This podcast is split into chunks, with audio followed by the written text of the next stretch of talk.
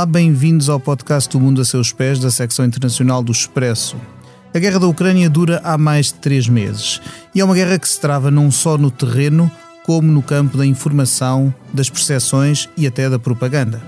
Estamos a gravar na manhã de segunda-feira, 30 de maio, um dia depois do presidente Volodymyr Zelensky se ter feito ver pelas ruas de Kharkiv, segunda maior cidade da Ucrânia, naquela que foi a sua primeira deslocação conhecida para fora de Kiev desde que a Rússia invadiu a Ucrânia a 24 de fevereiro.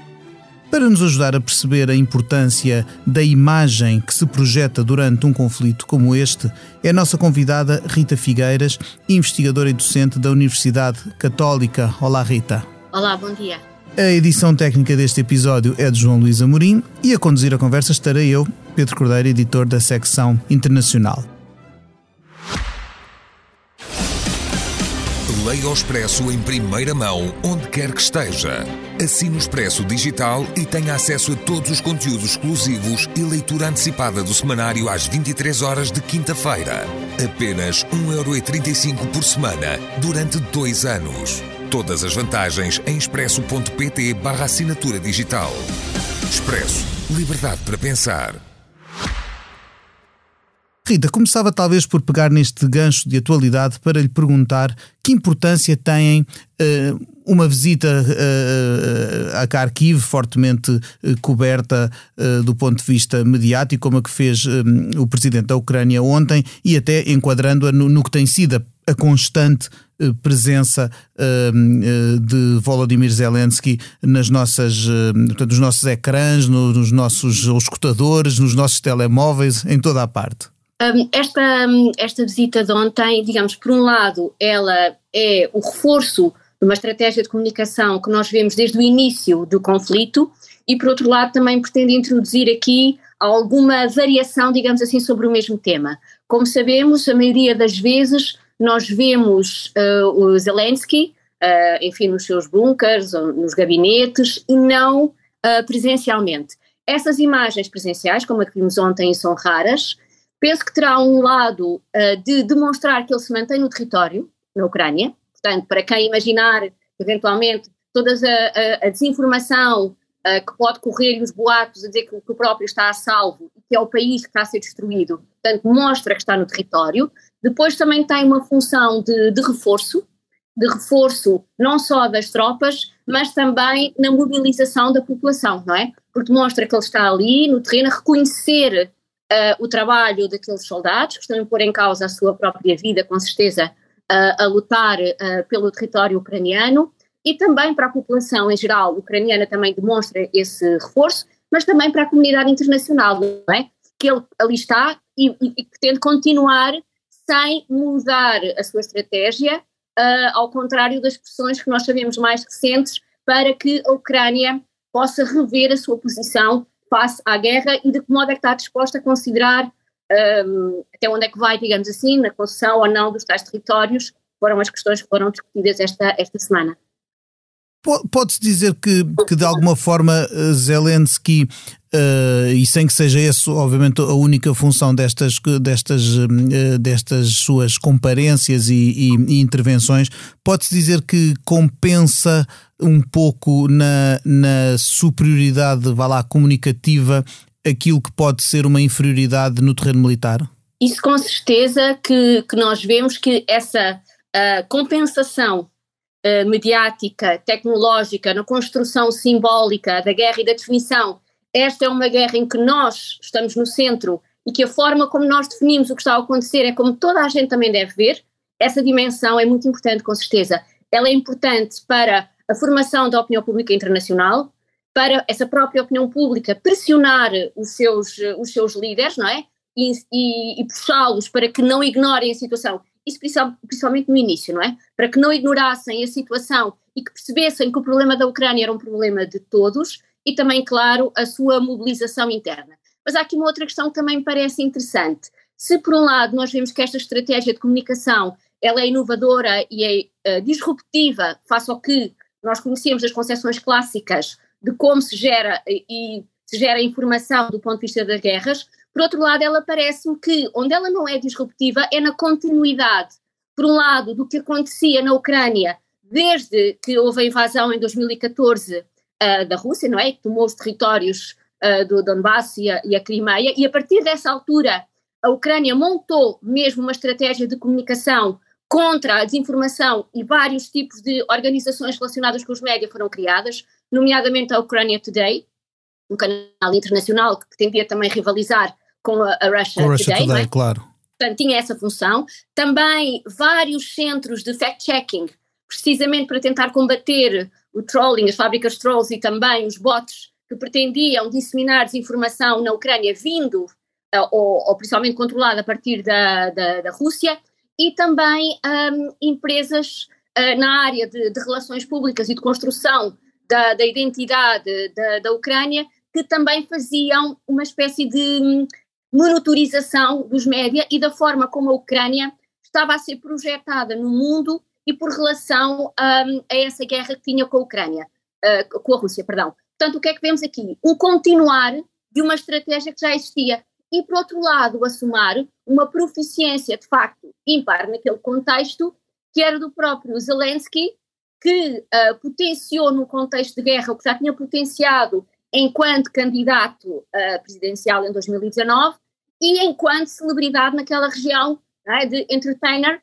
que sabia muito bem uh, construir a sua personalidade mediática e usar as redes sociais para, um, para se promover. Portanto, o que nós vemos aqui é a confluência de, uh, diria que, um sistema que já estava montado, diferentes razões, e que convergiu e que foi ainda mais potenciado e que ajuda a compreender também porque é que tão rapidamente a Ucrânia conseguiu instituir este modelo de comunicação muito profissional não é? e que tem mantido on track, sem mudar, sem ter grandes volatilidades no discurso e que seria fácil, digamos assim, porque a pressão deve ser enorme, mas digamos que havia já máquinas que estavam em curso montadas e que foram, digamos, convergiram os interesses entre todos num país que tem uma, uma identidade também muito frágil, não é? Porque é muito recente enquanto, enquanto país e que estava muito mais à procura do que, é que a Ucrânia poderia ser enquanto país com futuro, tentando, obviamente, uh, despregar-se de todo o seu passado, principalmente da, da dominação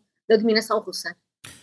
E neste, neste, vá lá, nesta quase performance uh, que, que Zelensky agora tem no campo, de facto, no, no contexto de, de, de, guerra, no contexto político e vindo do seu, do seu contexto artístico, tem havido, digamos, outros figurantes, outras personagens que se, que, que se vão juntando. Portanto, temos visto um desfilar de, de figuras uh, internacionais por, por Kiev, incluindo o primeiro-ministro português já lá esteve, o Presidente da República uh, está desejoso de estar, até é quase, é quase surpreendente não tenha sido do, do, dos primeiros a, a, a dirigir-se a, a, Kiev, conhecendo a sua, o que tem sido a sua energia noutros, em vários contextos.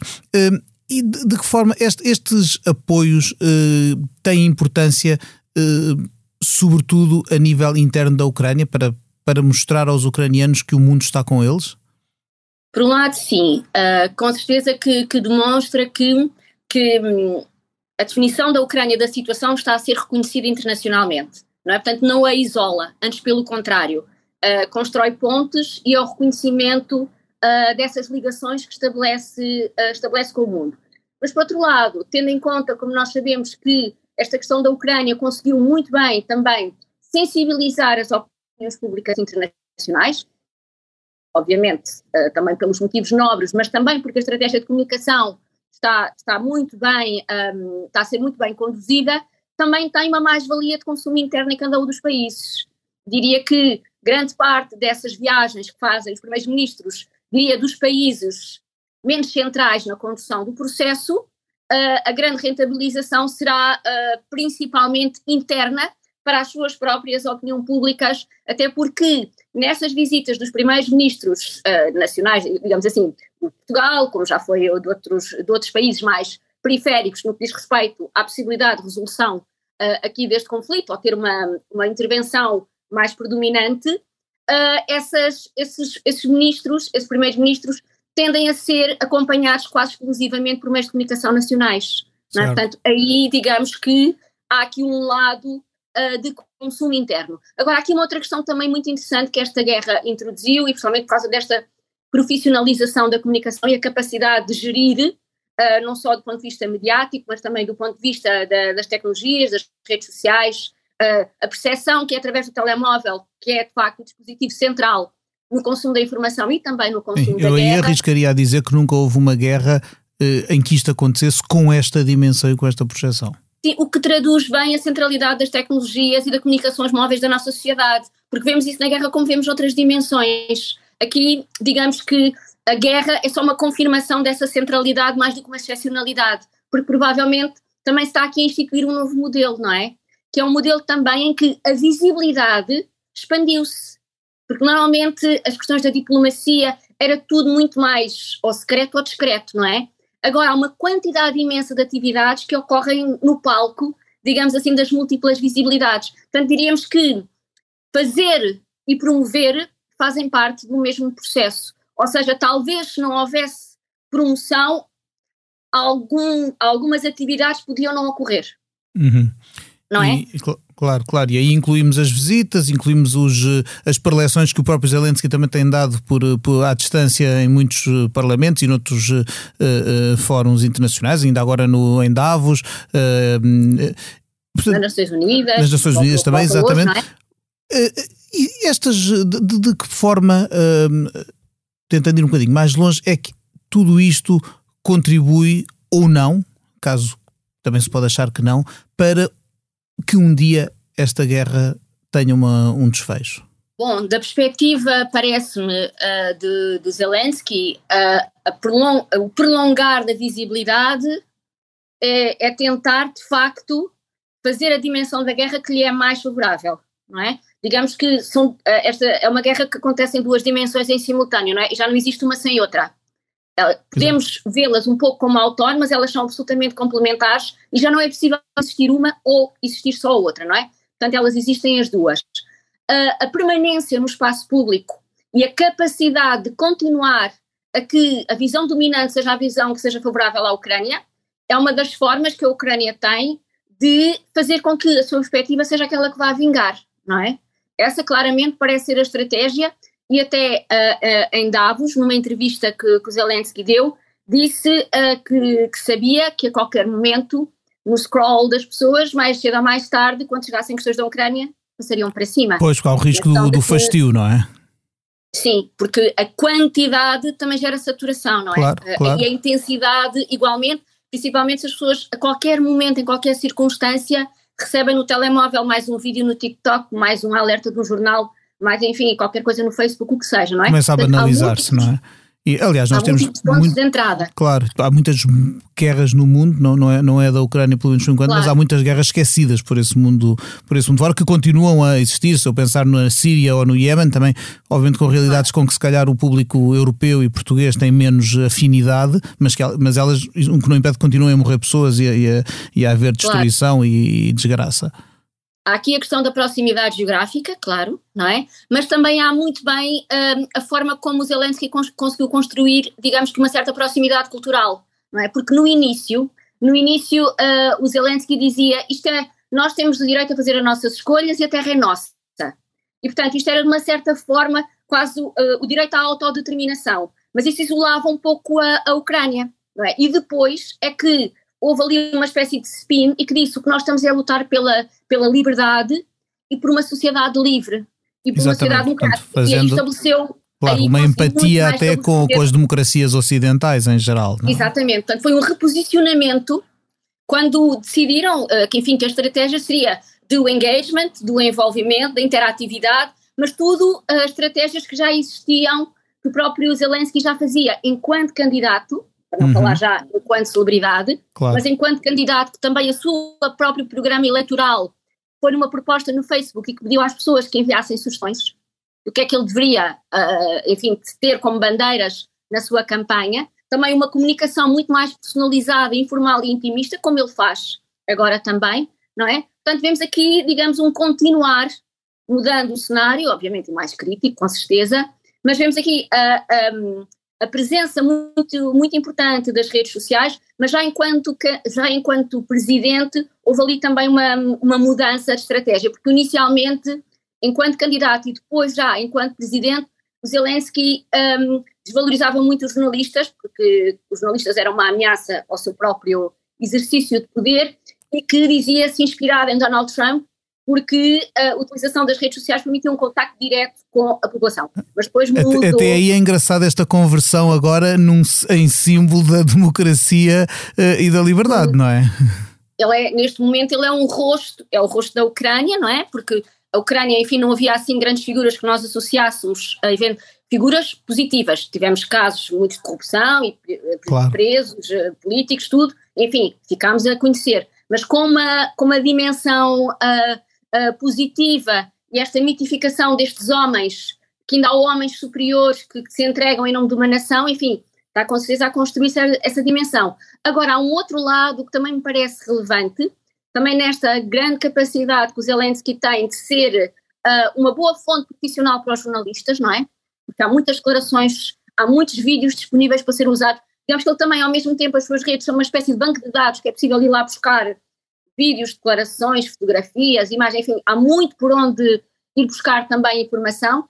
Tem um outro lado que é um, quão possível é ter um discurso um pouco crítico ou questionador do próprio Zelensky, não é? Sim, eu, eu, eu, acho que é interessante, até como jornalista, tenho refletido sobre isso, uh, o risco que às vezes há neste tipo de, de, de guerras e nas situações em que há um, um, claro, pelo menos na minha opinião, há claramente um agressor e um agredido, há claramente valores claro. de que somos próximos e que defendemos e que estão a ser postos em causa, mas há também, obviamente, um perigo às vezes de manicaísmo, digamos assim, de deixarmos de ver o, o, o, as coisas más do lado do agredido. Uh, já não, não, não quero aqui falar das coisas boas do lado do agressor sequer, mas pelo menos mantemos o espírito crítico em relação a Zelensky, que era um presidente que teve, como, como disse, uh, atitudes que não estão em, em consonância com o que, é o, com, o que é, com o que são as liberdades de um Estado de Direito, nomeadamente a posição em relação aos jornalistas. É, é alguém cuja popularidade antes desta guerra também não era grande entre os próprios ucranianos uhum. uh, e, e, portanto, é, é, um desafio que considero interessante de manter esse espírito crítico e, essa, e alguma objetividade quando se está a reportar uma guerra tão desigual como esta. Sim, e até é interessante, muito recentemente no The Guardian, saiu uma peça uh, uh, muito interessante sobre uh, como, estão a, como estão a organizar as televisões na Ucrânia, não é? Em que os canais de televisão estão a transmitir o mesmo, estão a fazer uma emissão contínua em que cada um dos canais tem um slot, digamos assim, de horário. E, e todas transmitem o mesmo. À exceção, foram excluídos os canais de televisão do presidente anterior, que, foi, que era um incumbente quando sim, sim, sim, uh, o Zelensky uh, foi candidato em 2019. Portanto, aqui percebemos que uh, internamente também há aqui uma versão oficial, não é? uma versão de, de, próprio Zelensky com aqui alguma dificuldade em encontrar espaço para, para, para matiz ou para questionar se a opção deve ser assim ou de outra maneira. Claro que estamos numa é fácil dizer isto também à distância. Estamos a olhar isto do ponto de vista quase uh, teórico, observando quais são as estratégias de movimentação de várias, das várias partes. Com certeza que, que à distância uh, pode ser fácil uh, pensar sobre isto. No próprio local, com certeza, é muito mais difícil e, é, e em contexto de guerra, claro, a gestão da informação é, um, é, uma, é, é, é, importantíssima, tal como a gestão da estratégia militar, não é? Claro. Essa, essa gestão também é centralizada, tal como a comunicação. Claro. Veremos é o que é que acontece a seguir. Pois, exatamente. Essa é uma das grandes questões, até porque nós, nestas comunicações e nesta presença permanente de, de Zelensky, temos uh, acesso a informações como bom, ele está vivo, ele está inteiro, ele está na Ucrânia, ele não fugiu, ele está, está a ir, agora foi a Kharkiv, etc. Mas há, há certas uh, informações que, continuamos, que continuam a ser muito difícil obter. Eu não, eu, não, eu não sei dizer quanta, quais são as baixas que a Ucrânia sofreu nesta guerra, eh, eu não sei dizer, também não sei exatamente as da Rússia, não sei dizer até que ponto é que o, as Forças Armadas ucranianas estão em condições de aguentar, por quanto tempo é que estão mais uh, uh, em condições de, de, aguentar este embate, etc, etc. Portanto, também há aqui uma, muita informação que é de alguma forma sonegada ou, ou, ou omitida, não é? Sim, e, e mesmo um, os, a imprensa uh, ucraniana também está com muita dificuldade é, em trabalhar, porque obviamente perdeu o mercado, dizer, não, não há possibilidade de haver nem, nem vender, nem comprar, nem anúncios, nem publicidade, não é? E também está com o problema da, do Google e, e do Facebook, que, como são zonas eh, mais restritas, também não, não permitem que, que, que, que os anúncios sejam integrados em determinados meios, com que isso alimente claro. a dimensão da indústria, da dimensão comercial da desinformação.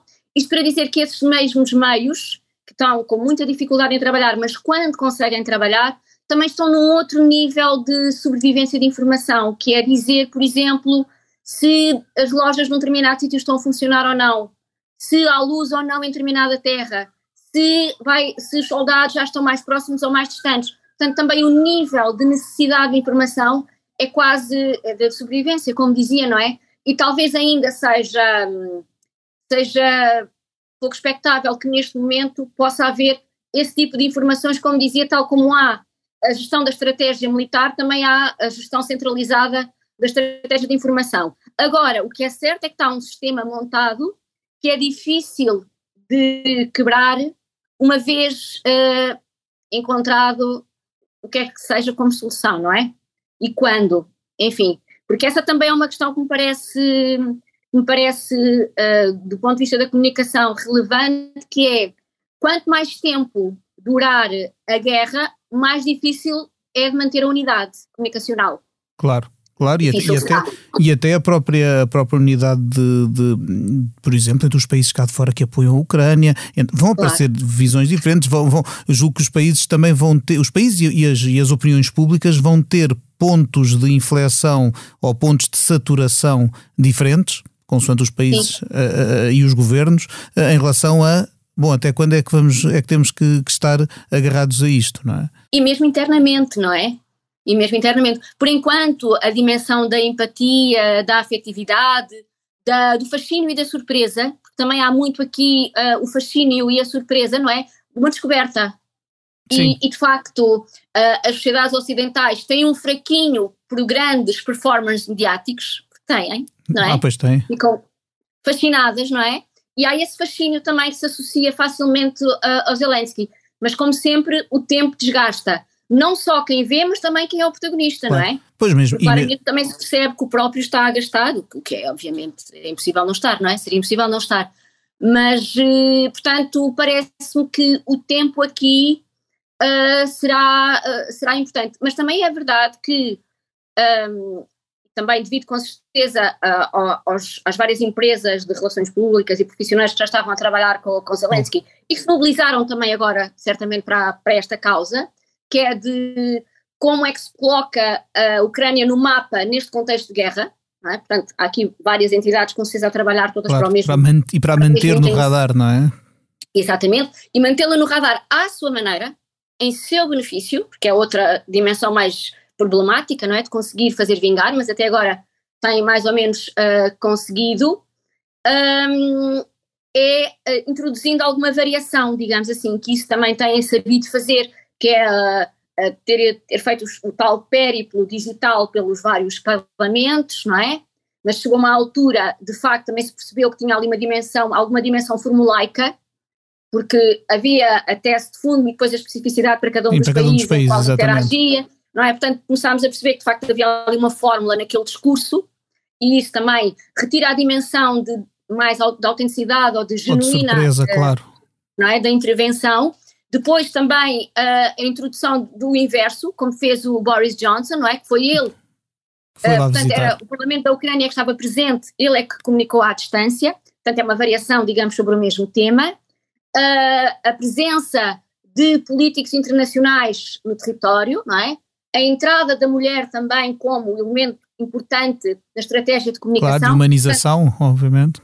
Vai havendo aqui introdução de algumas variações para não cansar e manter sempre algum nível de, de interesse, aqui no sentido mais pragmático do termo, que essa dimensão também é importante para o consumo internacional, não é? E para que as pessoas uh, continuem a entender que é importante uh, ajudar. Mas é, mas é difícil, até porque Ninguém Sim. está a salvo de acontecer outra coisa qualquer no mundo. Com certeza, e com, pois, para, para já podem acontecer outras coisas, e depois o, com o tempo, a disponibilidade dos, do, dos cidadãos de outros países para uh, uh, suportarem, como estão a suportar, algumas das consequências uh, económicas, nomeadamente desta guerra. Pró o próprio questionamento dentro da Ucrânia sobre até que ponto é que, até quando valerá a pena manter a resistência, quando é que será possível, Sim. quando é que será necessário ter que negociar ainda que a contragosto, etc, etc. É? São, são, são questões que se vão colocar nos próximos meses, seguramente. É, e, um, e o que nós vemos é, mas de facto tem, tem enfim, uh, o Zelensky e quem, e quem o está a sussurrar e a, e a trabalhar nestas questões com ele, têm sabido prolongar, prolongar bastante, não é?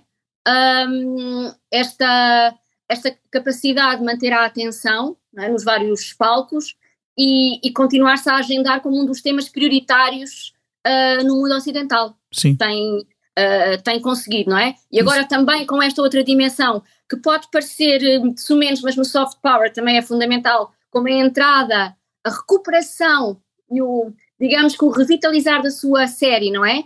A série que, enfim, que teve um, Os uma, Servidores do Povo, que é, que o, nome, é o nome, o nome do, partido, partido é? exatamente. É? Portanto, para vermos o que é que é aqui a continuação entre uh, o entretenimento, a política, a guerra, o digital, enfim, é tudo uma mescla, não é? sim, que sim, é sim. A entrada da série no, no, no menu da, da Netflix, que é também uma forma importante de manter uma ligação afetiva com os públicos, não necessariamente muito interessados em consumir a informação, mas gostam de consumir emoções, e há aqui uma dimensão de consumo de emoções também associada, e o filme, não é? Que há também o filme que Exato. fez depois de ter feito as várias, as, temporadas, as várias temporadas da série. Da, da série também são uma forma de prolongar, não é? E de manter o laço apertado uh, com, com, a, com a população internacional. Mas uh, claramente aqui estamos a ver um, uh, ah, uma, uma mudança, uma nova forma de comunicar em guerra, e normalmente, como acontece até em termos políticos, as inovações nas campanhas elas acontecem quando há entrada de profissionais de outras áreas na, uhum. numa campanha trazem, ela é trazem o seu saber de outras, de outras áreas. O saber de outras áreas. E aqui também, uh, na verdade, aconteceu isso, não é? Porque numa situação que estava mais ou menos cristalizada, como é que é a, a comunicação em, em, contexto de guerra, nos clássicos da propaganda, como personifica a Rússia, não é? É um clássico da propaganda. Exato. E alguém que traz outras lógicas comunicativas, principalmente do, do entretenimento e de, e, de, e de empresas consultoras de relações públicas, e que transforma o objeto de guerra num, num objeto completamente diferente daquilo que nós estávamos habituados, e isso ajuda a compreender de facto a, a relevância e a centralidade que mantém uh, nos nossos média e nos interesses da opinião pública em geral. A Rita falava precisamente da Rússia como o, o modelo oposto, o modelo da, da, propaganda clássica de guerra, e eu ia-lhe pedir também uma, a sua impressão sobre o que tem sido uh, do lado russo a comunicação, as, as aparições bastante mais parcas, é verdade, e raras, quer do presidente Vladimir Putin, quer do, do, dos seus ministros, sobretudo o, o da, da defesa e dos negócios estrangeiros. Como é que tem olhado para esse para, para, para o esforço para, a batalha da informação do lado russo? Uhum. Por um lado, também uma continuação, não é?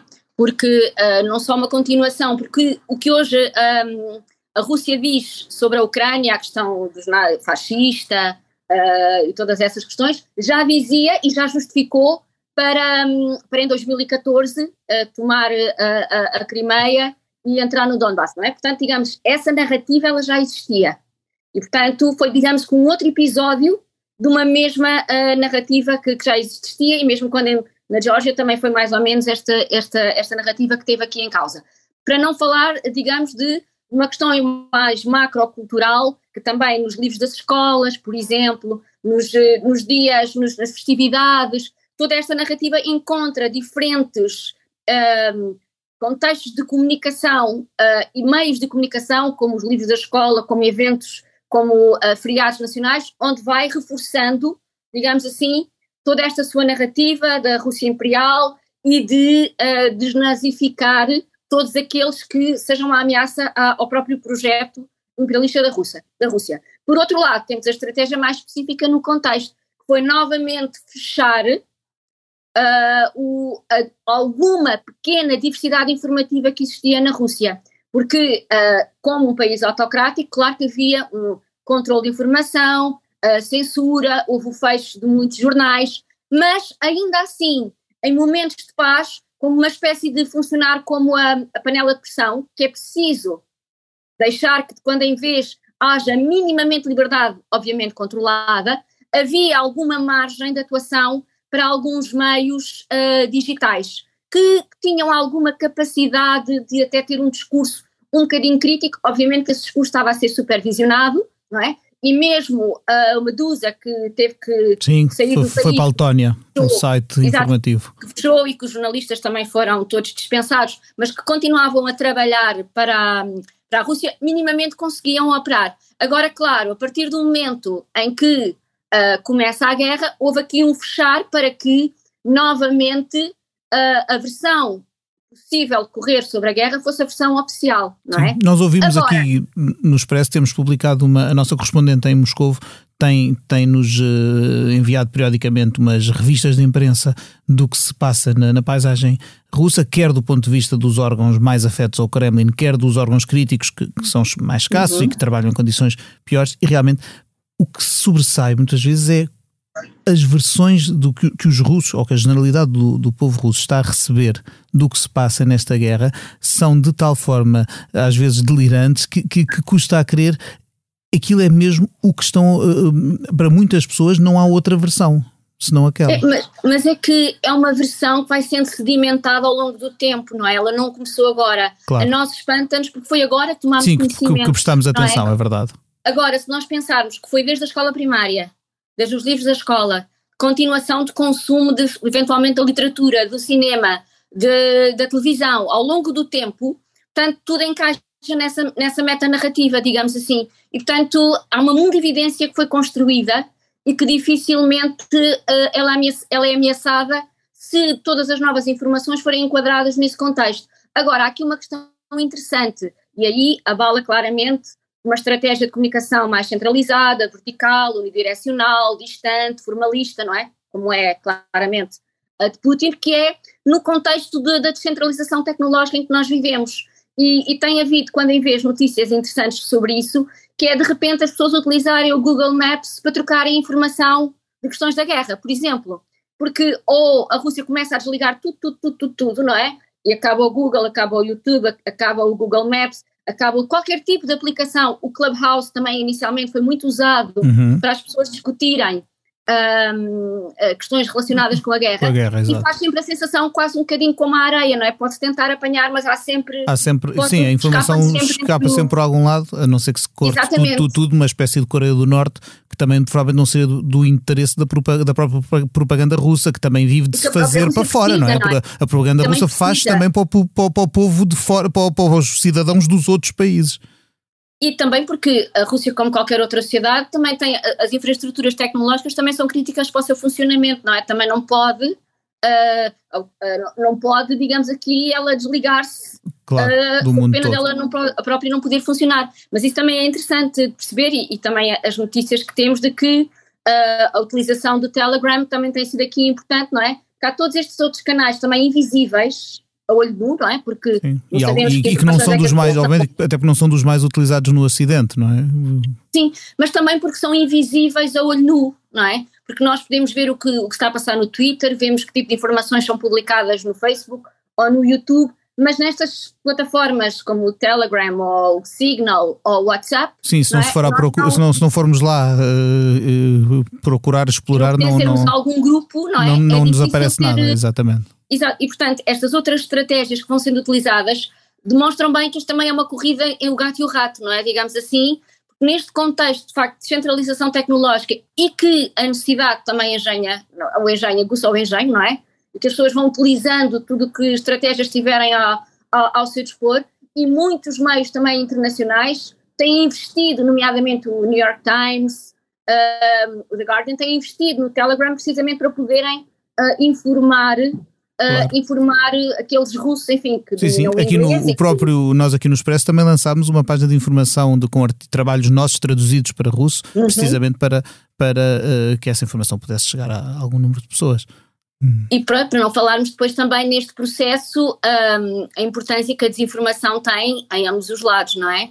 Portanto, é, um, há também é a descentralização tecnológica, mas também é o caos uh, informativo, não é? É uma inundação de é, é uma inundação de, de, de, informação no sentido neutro, no sentido não interessa se é verdade, se é mentira, dados. Sim, a quantidade. não é? E eu e penso que também aí uh, foi muito inteligente. O Zelensky tornou-se uma espécie de agência nacional de informação, não é? Porque uhum. se é ele que diz é verdade. Portanto, foi assim uma espécie de, de contrariar esta disseminação gigantesca de desinformação ele personificando uma agência nacional informativa, não é? Sim, sim. Porque se ele disse, provavelmente as pessoas vão confiar. Vão confiar. A propósito de, de propaganda e desinformação, gostava de, de, conhecer o seu ponto de vista sobre uma, uma decisão que foi muito controversa, que foi a, a, a proibição pela União Europeia de alguns meios de comunicação russos, acima de tudo, obviamente, o, o, o, Russia Today eh, e, e, e alguns outros. Isto é a melhor, será a melhor uh, forma de combater a desinformação?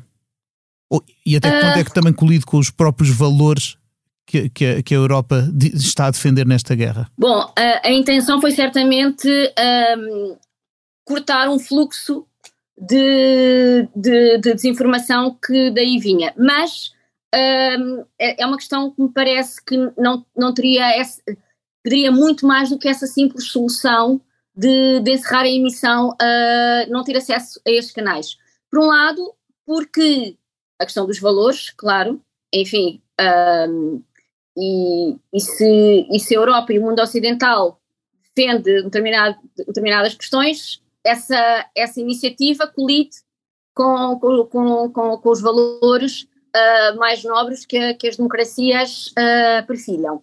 Por outro lado, há também aqui uma, uma questão que me parece interessante pensar é que havia uma grande diferença entre as, as emissões domésticas da, da, da RT e as suas emissões internacionais.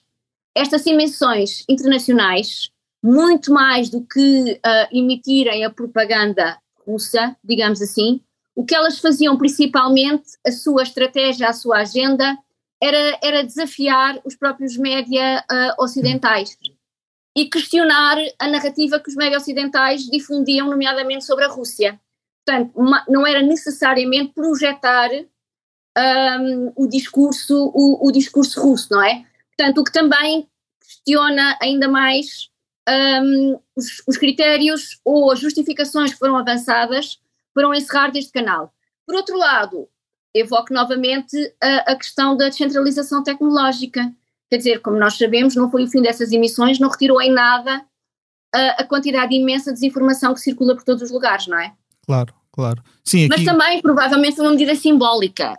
Foi, eu, eu, eu sim, eu, eu, aliás acho que é do ponto de vista dos valores que ela é mais questionável, a, a, porque a própria União Europeia, por exemplo, está neste momento com problemas internos com certos países e respeito pela independência uh, dos mídias, não é? Portanto, aí acho que, claro. acho que é preciso uh, ter cuidado há sempre, há sempre o risco da, da, da linha que, não, que, ninguém sabe quem é que, é o, quem, é, quem é que pode desenhá-la e por onde é que ela, e, e, se essa linha pode ser empurrada no futuro para, para sítios onde não queremos.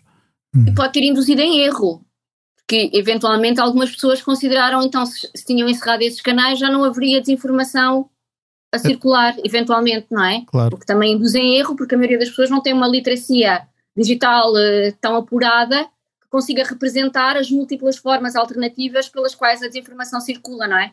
Claro, com certeza. Rita, o nosso tempo está a chegar ao fim, mas há uma uh, pergunta que não posso deixar de lhe fazer, que já não tem que ver com uh, guerra e informação, mas é aquela que fazemos a todos os que passam aqui pelo podcast do Mundo a Seus Pés. Se neste momento pudesse viajar para qualquer parte do mundo sem restrições de espécie nenhuma, para onde iria e porquê?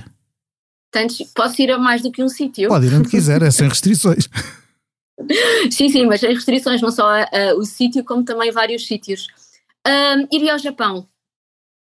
Uh, iria ao Japão e, e, de seguida iria à Austrália, mas iria depois fazendo viagem de carro para conhecer uh, a fundo os dois países, para além das cidades icónicas, que um e outro têm da sua história, enfim, estou a falar de países completamente distintos, não é? Claro. E, e razões completamente distintas para visitar um e outro. Mas ia ao Japão pela sua cultura, pela sua arquitetura e pela sua estranheza, que é muito sedutora.